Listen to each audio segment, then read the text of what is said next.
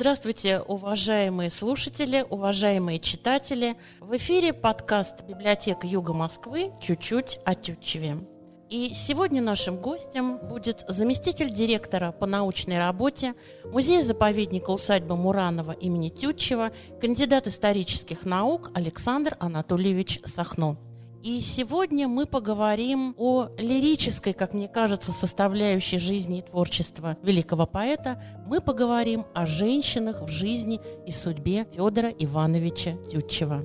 Но прежде чем я позволю себе задать вопрос нашему гостю, мне хотелось бы сказать следующее. Федор Иванович Тютчев, автор хрестоматийных «Умом Россию не понять» и «Молчи, скрывайся и таи», современник и почти ровесник Пушкина, Тютчев долгое время оставался загадкой для исследователей. Его поэтическая кредо не вписывалась в рамки направлений, и сегодня Тютчев остается безусловной поэтической индивидуальностью, столь же загадочной, сколь и притягательной. Тютчевский классицизм и консерватизм, а в конечном счете аристократизм, не подвластны подвластны времени.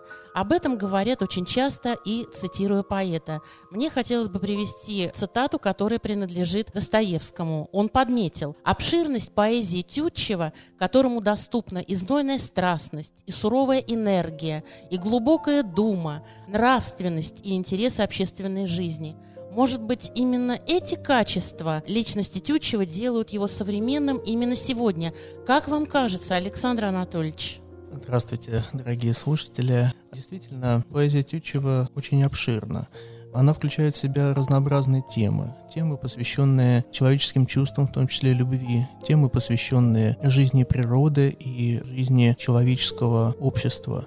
Темы, посвященные вообще нашему бытию темы, связанные с философским осмыслением нашей жизни. И, наконец, темы, связанные с Россией, с нашей Родиной, с политическими, историческими событиями, окружавшими Тютчева. Поэтому практически все читатели, у которых хороший литературный вкус, могут найти в Тютчеве то, что их заинтересует. Сейчас Тютчев очень активно цитирует наши политики. Естественно, они находят в поэзии, в историосовском наследии Тютчева определенные цитаты, произведения произносят, их употребляют в своих речах так, как это им выгодно.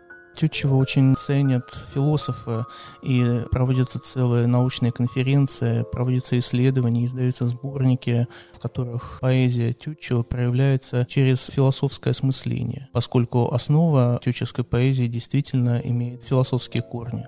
Но также Тютчевым интересуемся все мы, исследователи и простые люди, потому что Тютчев очень часто писал на такие темы, которые близки каждому человеку. Вы знаете, Тютчев был поэтом вдохновения, и он писал или в порыве страстной любви, или в минуты неимоверного отчаяния. И жизнь Тютчева складывалась таким образом, что он испытывал и то, и другое многократно – он, с одной стороны, был счастлив, у него было два брака, оба были счастливых. Но, опять же, эти два брака были не безоблачными, и были определенные обстоятельства, которые приводили к семейным драмам. И поэзия Тютчева цена тем, что это не стихи, взятые, ну, просто откуда-то из головы, придуманные искусственно. Это стихи человека, который сам все это пережил который нес в своей душе всю эту гамму эмоций и чувств, которые были изложены в таких изящных стихах, которые мы читаем сегодня. Александр Анатольевич, как вам кажется, правомерно ли утверждение, что вообще Тютчеву была присуща некая двойственность натуры? Как вы считаете, имеет ли место это быть, или это некая фантазия литераторов для придания такой некой, ну что ли, целостности своим умозаключениям? Как вам кажется? Я с вами полностью согласен. Ну, во-первых, об этом писал еще биограф Федора Ивановича Тютчева, первый его биограф Иван Сергеевич Аксаков, зять поэта. И вот, послушайте, я как раз нашел эту цитату. Аксаков как раз раскрывает внутреннее раздвоение, присущее натуре поэта. И вот как он пишет. «Ум сильный и твердый, при слабодушии, при бессилии воли, доходившем до немощи, ум зоркий и трезвый, при чувствительности нервов самой тонкой, почти женской, при раздражительности, воспламенимости, одним словом, при творческом процессе души поэта, ум деятельный, не знавший ни отдыха, ни истомы, при совершенной неспособности к действию, при усвоенных с детства привычках лени, при необоримом отвращении к внешнему труду, какому бы то ни было принуждению, Ум постоянно голодный, пытливый, серьезный, сосредоточенно проникавший во все вопросы истории, философии, знания. Душа ненасытно жаждущая наслаждений, волнений, рассеяния, страстно отдававшаяся впечатлениям текущего дня.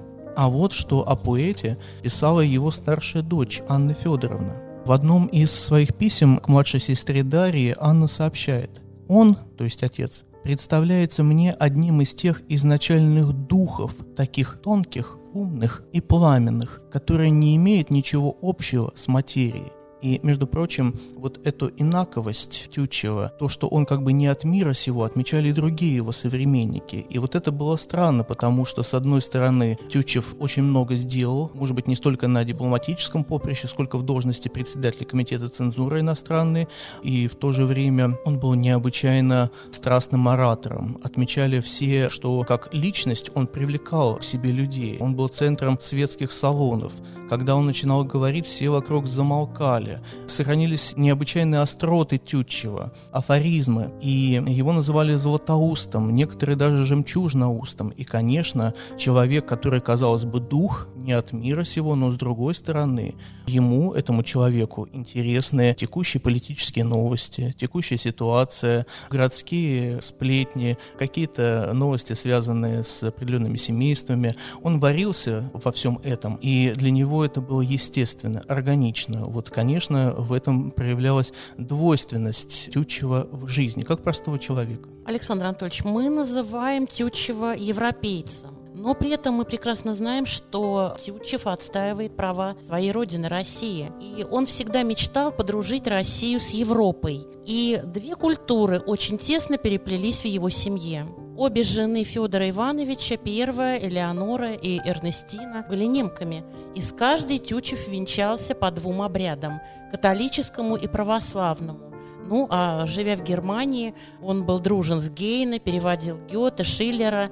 Немножечко мы этой темы уже с вами касались. Вот скажите, как вам кажется, это может быть некой случайностью? Или, в общем, это абсолютная закономерность? То есть, будучи европейцем и обе спутницы его жизни, были дамами европейского склада. Действительно, обстоятельства жизни Тютчева сложились так, что значительную часть ее он прожил за границей. Тютчев великолепно владел несколькими иностранными языками. Немецким, французским, которые знал в совершенстве. И европейскую образованность Тютчева отмечали современники, тот же Погодин.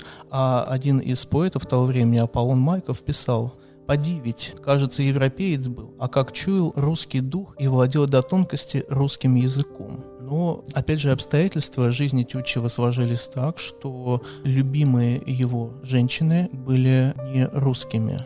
Если мы вернемся к юным годам нашего героя, вспомним 1821 год. Тютчеву 18 лет.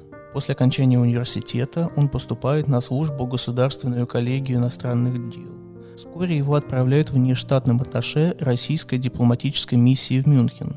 Там он знакомится с 14-летней Амалией, по слухам, внебрачной дочерью графа Максимилиана Лерхенфельда.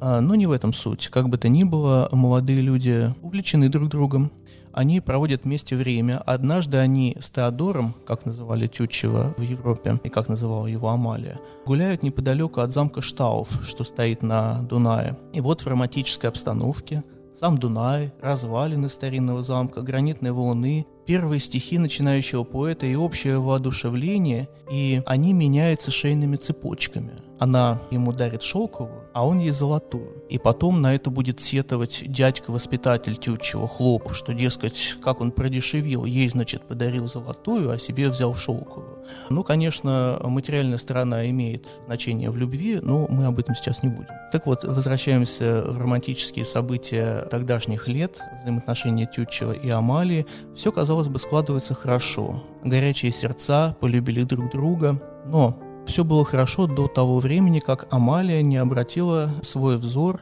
на сослуживца Тютчева, барона Крюденера. А Александру Крюденеру Амалия необычайно понравилась, и он стал воевать за нее стал активно добиваться Амалии, даже так, что забросил службу. И вот 1825 год, август, состоялась свадьба Амалии. Но Амалия вышла замуж не за нашего Федора Ивановича, а за Крюденера. А в том же году, интересно, Тютчев уехал в Россию из Германии, у него был отпуск, и отныне его с Амалией связывали только дружеские отношения.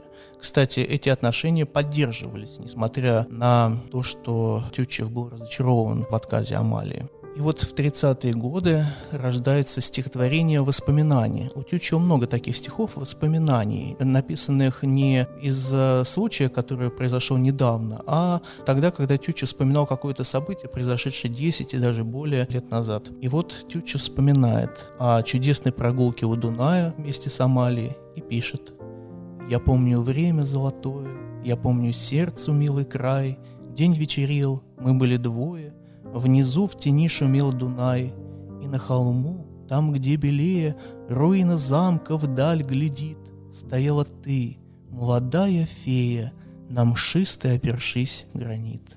Но вернемся к мимолетным встречам Амалии и Теодора Тютчева. Надо сказать, что Амалия способствовала устройству Тютчева на службу в России, когда Тютчев бросил дипломатическую карьеру и некоторое время не был обременен служебными обязанностями. И вот представьте себе, уже 1870 год. Престарелый Тютчев, немолодая Амалия, встречается на курорте Карлсбаде, ныне Карловы Вары. И Тютчев, впечатленный этой встречей, он долго до этого не видел Амалию, пишет незабвенные строки. «Я встретил вас, и все былое в отжившем сердце ожило. Я вспомнил время золотое, и сердцу стало так тепло. Тут не одно воспоминание, тут жизнь заговорила вновь, и тоже вас очарование, и та же в душе моей любовь». Хотя у исследователей сейчас есть разные версии, что якобы это не Амалия, посвященное стихотворение, потому что ее не могло быть тогда на курорте Карлсбаде, но мы не будем углубляться во все эти тонкости, тем более существует вот такая литературоведческая традиция приписывать эти стихи именно Амалии. И дальнейшая судьба Тютчева показывает, что вот действительно была определенная тенденция, скажем так. Мы не знаем, уж это было связано с личным выбором Федора Ивановича Тютчева, его определенными пристрастиями, или, ну, так сложилась судьба, но когда он женился первый раз, то его выбор выпал, опять же, на немку. Элеонору Ботмер, немецкую дворянку из знатного, но обедневшего рода. Элеонора до этого вышла замуж за русского дипломата, секретаря российской миссии в Мюнхене Александра Петерсона. Но в 1825 году она вдовела, оставшись четырьмя сыновьями на руках у Элеоноры был скромный дом в Мюнхене на Каролиненплац, как раз напротив здания русской миссии. И наша миссия устраивала периодически какие-то мероприятия, на которые приглашала жителей города. И вот в 1826 году, в феврале, именно так познакомились Элеонора и Тютчев. Наконец, в марте 1826 года 25-летняя Элеонора Петерсон и 22-летний Федор Тютчев обвенчались. Вот очень быстротечные отношения, которые привели к браку. Но мы позже скажем о том, был ли счастливым этот брак или нет. Наконец, еще одна немка в жизни Федора Ивановича Тютчева. Вернее, ну, можно сказать, наполовину немка, наполовину француженка. Это Эрнестина, рожденная Фейфель, а в первом браке Дернберг. Эрнестина Федоровна, как позже ее называли в России, происходила из Эльзаса. Это область на границе между Германией и Францией, поэтому было смешение культуры, и можно ее назвать наполовину немкой, наполовину француженкой. С ней Тютчев познакомился еще будучи в браке с Элеонорой. Тогда в Мюнхене устраивались традиционные торжества зимой, связанные с празднованием Рождества. И вот Эрнестина вместе со своим мужем приехала на бал и там ее супругу Фридриху фон Дернбергу стало плохо, и он подвел свою жену к молодому русскому дипломату Федору Тютчеву и сказал следующее «Поручаю вам мою жену». Эти слова в итоге оказались пророческими, поскольку через несколько дней барон умер от брюшного тифа.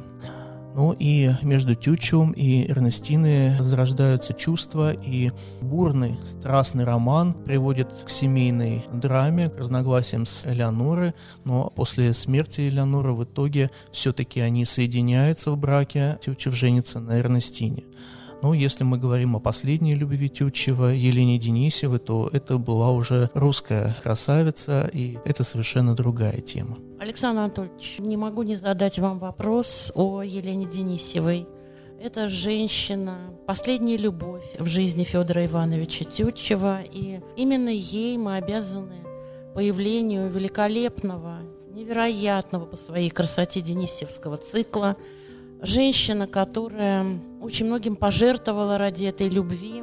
Можно, в общем, сказать, наверное, что положила свою жизнь на алтарь этой любви, родила детей, была однокурсницей его дочери. Вот мне бы хотелось, чтобы вы немножечко рассказали эту историю, которая, в общем, в чем-то очень грустно и печально – а в чем-то возвышающе прекрасно. Согласны ли вы со мной? Действительно, эта история грустная печальная. Я не знаю, возвышает ли она. Лично у меня несколько другие чувства. Действительно, любовь трагичная, болезненная, страстная до болезненности, я бы так сказал.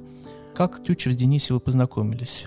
Дело в том, что большое участие в судьбе дочерей Тютчева Дарьи и Екатерины приняла инспектриса Института благородных девиц, и поначалу они очень хорошо общались с Тютчевым, она ему понравилась, и он писал «Госпожа Денисева, по-видимому, прекрасная особа» родителям в письме сообщал Тютчев. И Тютчев часто вместе со старшей дочерью Анной навещал Дарью и Екатерину в институте и сблизился таким образом с инспектрисой. Ну а у нее была племянница Елена, которая завершала к тому времени институт. Она была несколько старше Дарьи и Екатерины, но дружески покровительствовала девочкам. И сближению способствовало то, что в одном классе с Дарьей и Екатериной учились младшие сестры Елены Денисевой, Мария и Анна. Когда поэт впервые увидел Елену Денисеву, ей было 20 лет, ему 42 года. В течение последующих четырех лет они встречались достаточно часто, но отношения их не шли дальше взаимной симпатии. Есть все основания полагать, что Елена Денисева долго оставалась для Тютчева не вполне понятной, даже загадочной девушкой. Из подробных воспоминаний, написанных мужем ее сестры Георгиевским, ясно, что Елена была как бы вся соткана из противоречий. Вот послушайте. Исключительная живость и свобода характера, подчас даже чрезмерная свобода, сочетались в ней с глубокой твердой религиозностью, высокая культура поведения и сознания, изящная точность жестов и слов вдруг разрывалась резкими, даже буйными вспышками веселья и гнева и между ними вспыхнуло чувство. В какой момент это произошло, мы точно не знаем, но знаем определенные обстоятельства, после которых они сблизились, и их можно было назвать уже любящими людьми друг друга. Поэт вместе с Еленой, старшей своей дочерью Анной, еще тогда не знавшей о любви подруги к отцу, о его симпатии, отправился в шестидневное путешествие на пароходе по Неве и Ладожскому озеру до острова Валаам, славного своими древними святынями. То есть это была поездка, с одной стороны, как бы мы сейчас сказали, туристическая, но с другой стороны, паломническая.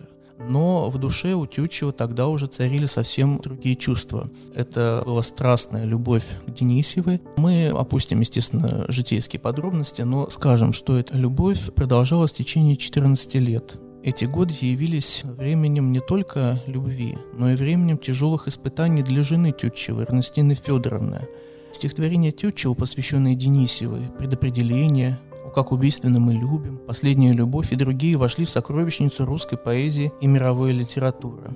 Драматическая история глубокой, страстной и вместе с тем разрушительной любви Елены Александровны окончилась для нее, родившей поэту троих незаконных детей, чехоткой и мучительной смертью.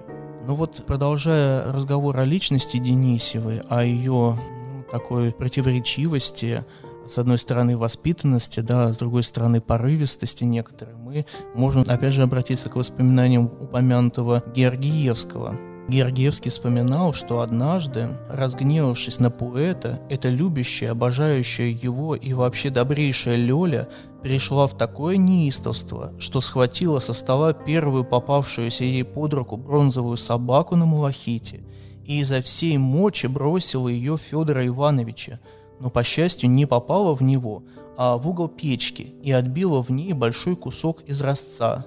раскаянию, слезам и рыданиям Лёли после того не было конца.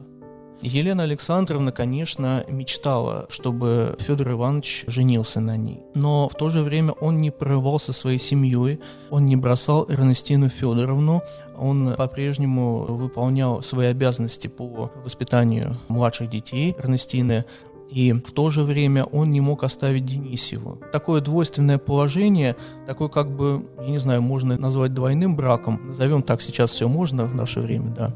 Мы немножко с вами говорили о некой двойственности натуры Тютчева, и мне кажется, что вот именно в этой истории, я не хочу говорить слово «связи», все-таки, как мне кажется, это была очень большая любовь, вот эта двойственность как раз проявляется. Но и сама Елена Денисева тоже была человеком достаточно такого двойственного свойства, как мне кажется, опять же, вот из ваших слов тоже.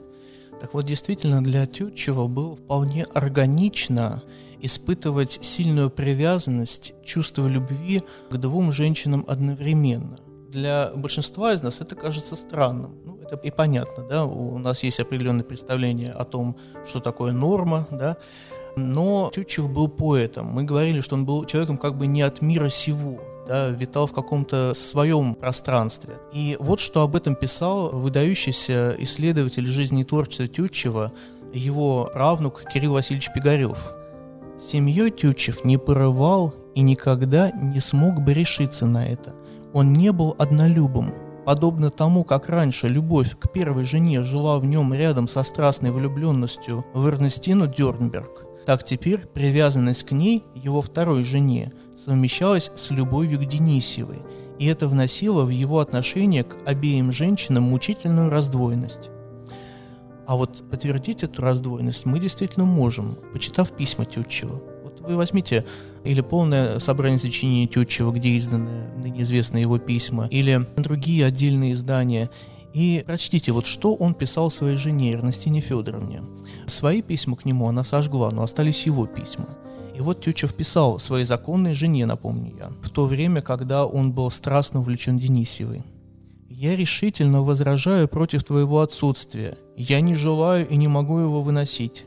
С твоим исчезновением моя жизнь лишается всякой последовательности, всякой связности. Нет на свете существа умнее тебя. Сейчас я слишком хорошо это сознаю. Мне не с кем поговорить. Ты самое лучшее из всего, что известно мне в мире. Казалось, вот эти слова обращены к единственной, к любимой женщине, да, кроме которой никого и ничего быть не может. Но у Тютчева все было совсем не так. Александр Анатольевич, правильно ли я понимаю, что, в общем, эта жизненная драма, как мне кажется, это все-таки жизненная драма, продолжалась в течение 14 лет? Это огромный срок. За это время родились дети, повзрослели, Лёля заболела, и Эрнестина, даже не знаю, сносила свою судьбу так, наверное. Может быть, потому что, возвращаясь к предыдущему нашему с вами разговору, немецкие девочки так воспитаны. Нужно вот сносить превратности судьбы, терпеть превратности судьбы. Или слово терпение здесь совершенно неподходящее. Как вам кажется? Дело в том, что Эрнестина Федоровна действительно была человеком религиозным. Напомню, что она была католичкой, и она не переходила в православие, потому что, когда они женились, они венчались по двум обрядам, по католическому и православному, и, тем не менее, она любила православие, понимала веру своего мужа, любила обряды нашей церкви, и действительно ее можно назвать истово верующим человеком. И, конечно, как у истинно верующего человека, у нее во всех проявлениях ее жизни была религиозная основа. То есть во всех обстоятельствах, которые складывались в ее жизни, она видела промысел Божий. И, возможно, вы и правы. Мы этого точно не знаем, но рассуждать можем. По-моему, нам никто запретить не может. И действительно, может быть, Эрнестина помнила историю своей любви и Федора Тютчева. Той любви, которая зародилась еще тогда, когда Тютчев был женат первым браком на Элеоноре. Может быть, она чувствовала свою вину. Мы точно не можем этого сказать. Но точно можем сказать, что Эрнестина Федоровна простила все своему мужу, потому что своими предсмертными муками, а Тютчев умирал тяжело, он, по ее мнению, искупил свою вину и все свои грехи. И незадолго до своей смерти Тютчев напишет такое стихотворение, обращенное как раз к Эрнестине, к второй жене. «Все отнял у меня казнящий Бог, здоровье, силу, волю, воздух, сон, одну тебя при мне оставил он, чтоб я ему еще молиться мог. И таким образом Тютчев был прощен Эрнестиной Федоровной. Мы не знаем, как к обстоятельствам его жизни отнеслись там, на небе, но то, что нам сложно Тютчева судить, действительно так. Ну, вот такая у него была судьба, и подходить к Тютчеву нашими обычными житейскими мерками – это просто нелепо и глупо, потому что Тютчев не был обычным человеком. И даже какие-то проявления человеческих чувств, проявления нашей греховности, наших страстей, и то у него это было как-то своеобразно, и в его жизни это все было органично. Александр Анатольевич, я с вами соглашусь. И, как мне представляется, вот вы сказали очень важную вещь, и мы приглашаем наших слушателей и наших читателей именно порассуждать на эту тему, подумать на эту тему и прочесть достаточно поэзии Тютчева, литературоведения о нем – и абсолютно не судить этого человека, а попытаться его принять таким, каким он был. И вот мой вопрос будет следующим. Бывая в усадьбе Муранова, ну, достаточно уже давно, я просто заметила, что когда хранители музея, экскурсоводы ведут группу экскурсантов, ну, соответственно, рассказывают о жизни Федора Ивановича, рассказывают об Эрнестине, о том, сколько эта женщина сделала в сохранении этой усадьбы, в собирании этой коллекции и так далее. И обычно, когда экскурсия заканчивается, очень многие задают вопрос о Елене Денисевой. Вот таким человеком была и я, одной из хранительниц музея. Я этот вопрос задала. Почему все-таки вот ни одного слова не произносится о Елене Денисевой? На что она мне ответила, что в этом доме не нужно даже упоминать имени Елены Денисевой, поскольку это очень больная тема для хозяев и владельцев этой усадьбы. Скажите, пожалуйста, так ли это на сегодняшний день? Или теперь мы несколько шире смотрим на эти отношения, опять-таки говоря о том, что Федор Иванович Тютчев необычный человек, человек, подверженный страстям, чувствам. Но вот, я не знаю, с логарифмической линейкой подходить к этим чувствам мы не можем, поскольку, я повторюсь, он не все, он другой, иной. Ну, здесь все просто. Дело в том, что основателями нашего музея были потомки Федора Ивановича Тютчева. Создателем экспозиции музея и руководителем стал внук Тютчева Николай Иванович, а последующим директором был уже правнук поэта Кирилл Васильевич Пигарев. И директорами музея потомки были до 1980 года. И вы представляете, да, что несколько десятилетий уже была заложена определенная традиция подачи материала на экскурсиях.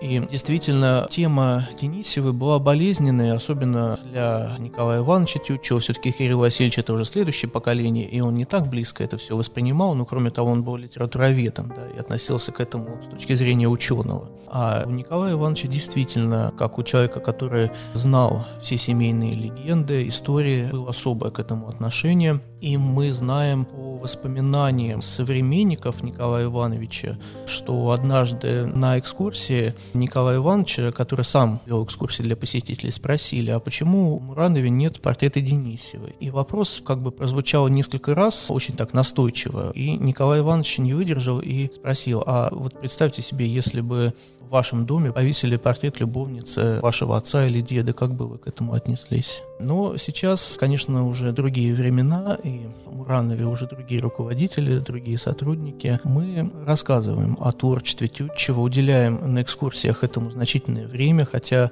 посетитель не всегда интересуется именно литературной составляющей, но мы стараемся читать стихи, в том числе обращенные к Денисевой. И избежать этой темы никак нельзя. Но, с другой стороны, как ее подавать, как об этом рассказать? То есть можно рассказать в духе какого-нибудь бульварного романа, простите, да, в духе желтой прессы, а можно упомянуть прекрасные стихи, которые действительно, ну, считаются жемчужиной творчества Тютчева. «О, как на склоне наших лет нежнее мы любим и суеверней! Сияй, сияй, прощальный свет!» любви последней, зари вечерней. И многие другие стихи, адресованные Денисевой, также звучат в стенах Мурановского дома, но подробно рассказывать о взаимоотношениях Тютчева и Денисевой мы считаем не совсем уместным, поскольку ну, это такая действительно болезненная, незаконная любовь двух людей, ну, которая осталась в письмах, в воспоминаниях, но что об этом так подробно говорить? Ведь все чувства Тютчев изложил в своих стихах. И мне кажется, что это более чем достаточно, чтобы в такой возвышенной форме читать об этой любви. Зачем переходить на бытовую сторону? Все-таки это как-то низко.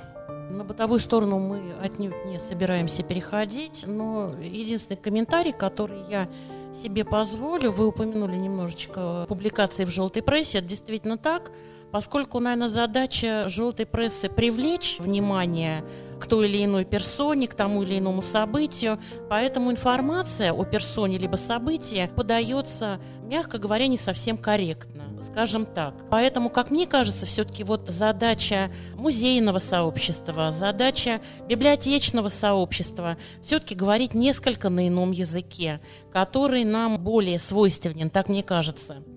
Александр Анатольевич, еще хотелось бы ваше мнение мне узнать на такой предмет. Ну, мы живем во времена телевидения, во времена всевозможных экранизаций. И да, конечно, существует фильм о Федоре Тютчеве, который создала Наталья Бондарчук. И роль Федора Тютчева в нем играет Николай Бурляев. Видели ли вы этот фильм? Как вы к нему относитесь? Правомерно ли это, надо ли это, или, в общем, нам вполне хватит литературоведения и источников, которыми мы обычно пользуемся. Этот фильм, который вы упомянули, снимался в Муранове. И, конечно, мы все мурановцы его смотрели. Мне актер Николай Бурляев очень нравится, и в этом фильме, по-моему, он очень хорошо читает стихи. Вообще нужно очень осторожно относиться именно к художественной экранизации, посвященной жизни и творчеству Тютчева, поскольку есть опасность как бы переиграть или наоборот изложить материал очень просто, примитивно. И вот такая форма, которая была в этом фильме, то есть это не чисто игровой фильм, это художественный фильм, да, но с чтением стихов, с созданием какой-то атмосферы 19 века. Мне кажется, там все очень было сделано хорошо и все уместно. Спасибо. И я несколько слов тоже добавлю. Как вы сказали, съемки, да, проходили в Мураново, а презентация этого фильма прошла в библиотеке номер 148 имени Федора Тютчева здесь, Москве. И была приглашена съемочная группа, приезжала Наталья Бондарчук. И вы знаете, насколько я помню, в коллекции библиотеки этот фильм есть в качестве подарка. Это тоже очень такая интересная отдельная история. Я думаю, что мы впоследствии, конечно, об этом тоже поговорим. Александр Анатольевич, ну, говоря о детях Елены Денисьевой и Федора Ивановича Тютчева, не могу не спросить об одном человеке, а именно о Федоре Федоровиче о человеке, которого мы называем пограничником Российской империи. Это действительно так, он служил в пограничной страже. Но это был еще и интересный русский литератор, как мы говорим, бытописатель, но при этом писал и стихи. Очень часто во многих источниках говорится о том, что он не достиг уровня дарования своего отца. Но мне кажется, опять-таки, это тоже не слишком корректно. Почему? Потому что он достиг другого уровня дарования. И то, что он написал, весьма интересно. Нам вот, например, очень приятно, что предисловие к этому изданию написал Геннадий Васильевич Чагин, который столько лет отдал тючеведению и продолжает это делать. Вот каково ваше отношение к этому человеку, я имею в виду Федора Федоровича, насколько его талант сегодня современен, интересен? Мне кажется, что да, я сразу говорю вот свое собственное суждение на этот счет, а мне интересно узнать ваше. Действительно, вот из троих детей Тютчева и Елены Денисевой Федор Федорович Тютчев дожил до взрослого возраста, и судьба его была трагичной. У него был сложный характер – родственники не знали, как с ним совладать. Уже после смерти его матери Елены Денисевой Тютчев просит свою старшую дочь Анну Федоровну, чтобы та вместе со своим мужем Иваном Аксаковым занялась его воспитанием и образованием. И они не знали, что с ним делать, и Тютчев в одном из писем к Анне даже советовал пороть Федора Федоровича Тютчева. И вот удивительно все-таки судьба человека, что Аксаковы приложили очень много усилий к тому, чтобы достойно воспитать и образовать Федора Федоровича Тютчева. Об этом сейчас пишут исследования, издаются письма, воспоминания, и Федор Федорович не просто преодолел вот какие-то плохие наклонности, которые были у него в юношеские, подростковые годы, но и сумел стать человеком с определенным сильным духовным стержнем.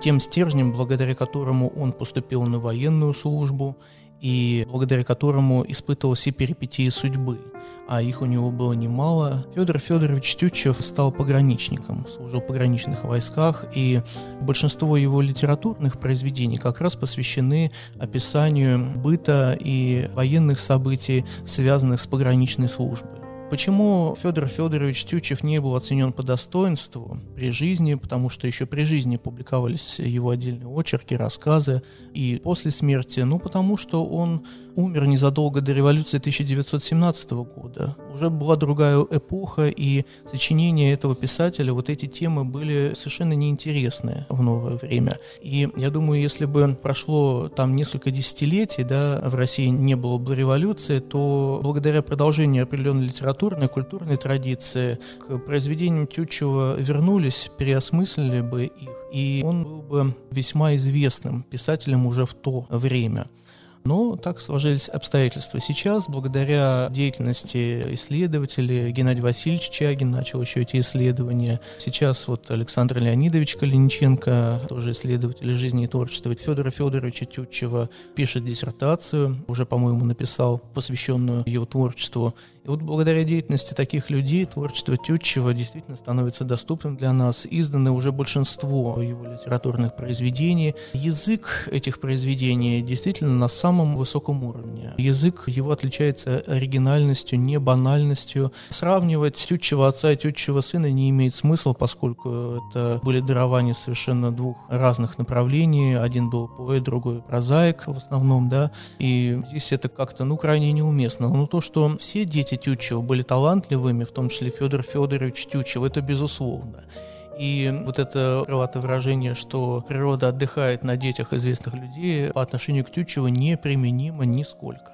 Я даже поясню, в общем, почему я задала вопрос касаемый Федора Федоровича, потому что мне кажется, что ну, дети ведь являются продолжением своих родителей. И я не имею в виду творческую составляющую. Человек абсолютно самостоятелен и может выбрать себе абсолютно любое поприще, то, которое для него близко. Но вот эта связь мать, отец, дочь, сын, бабушки, дедушки, ее невозможно никак отменить, запретить и так далее. И поэтому, как мне кажется, вот эта такая духовная составляющая, но она все равно ведь в любви. Александр, вы согласитесь со мной или нет, я не знаю. Но вот эти дамы прекрасные, которые были в жизни Федора Ивановича Тютчева, вот это его любовь, все, что случилось с ним в этой жизни, и все, что последовало потом, это все такое его продолжение. И, наверное, на сегодняшний день мы имеем счастье и читать, собственно, стихи самого Федора Ивановича. Сейчас к нам приходят произведения его сына Федора Федоровича Тютчева. Видимо, тоже наступило такое время, что им пришла пора этим произведениям. Да, вы совершенно правы, это проза в основном, совсем немного стихов. Ну, я просто хочу напомнить нашим слушателям, что мы сегодня говорили о женщинах в жизни великого поэта. Мы говорили о любви, мы говорили о том, как не просто все в этой жизни. И заканчивая нашу сегодняшнюю встречу, я хочу всех вас, уважаемые слушатели, читатели, будущие читатели, пригласить вас и в музей-заповедник усадьбы Муранова. И, конечно же, в библиотеку номер 148 имени Федора Тютчева здесь у нас в Москве. Я надеюсь, что там вы обретете настоящих друзей, найдете те книги, которые будут созвучно вашему сегодняшнему, а возможно и завтрашнему состоянию, и покидая наши стены, вы сможете сказать, здесь духа мощного господства, здесь утонченной жизни цвет. Я благодарю вас за внимание. Всего доброго. Спасибо, всего доброго, до свидания.